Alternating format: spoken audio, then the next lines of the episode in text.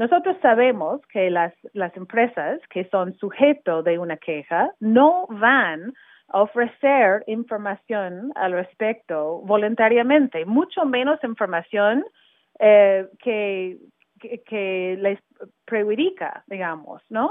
O sea, no, no, no van a, no van a querer hacer eso, no lo van a hacer, o muchos de ellas no lo van a hacer este, libremente. Entonces, el ombudsman tiene que contar con el poder de obligar a las empresas, de brindar documentos relevantes, de brindar testimonio de parte de su personal, su staff, este, cuando el ombudsperson requiere información para entender bien qué ha sucedido. O sea, el, el propósito, debemos también remarcar que el propósito de un ombudsperson es justamente de investigar, no es una oficina que tiene el poder de sancionar o tiene el poder de asignar responsabilidad legal. No, no es una corte.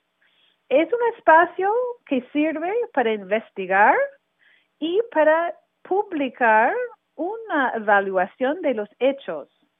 o sea, y opera en un contexto donde hay un conflicto sobre lo que está hay diversas opiniones, hay hay un, un demandante, un quejante que, que asevera que sus derechos han sido afectados y normalmente hay una empresa que lo niega.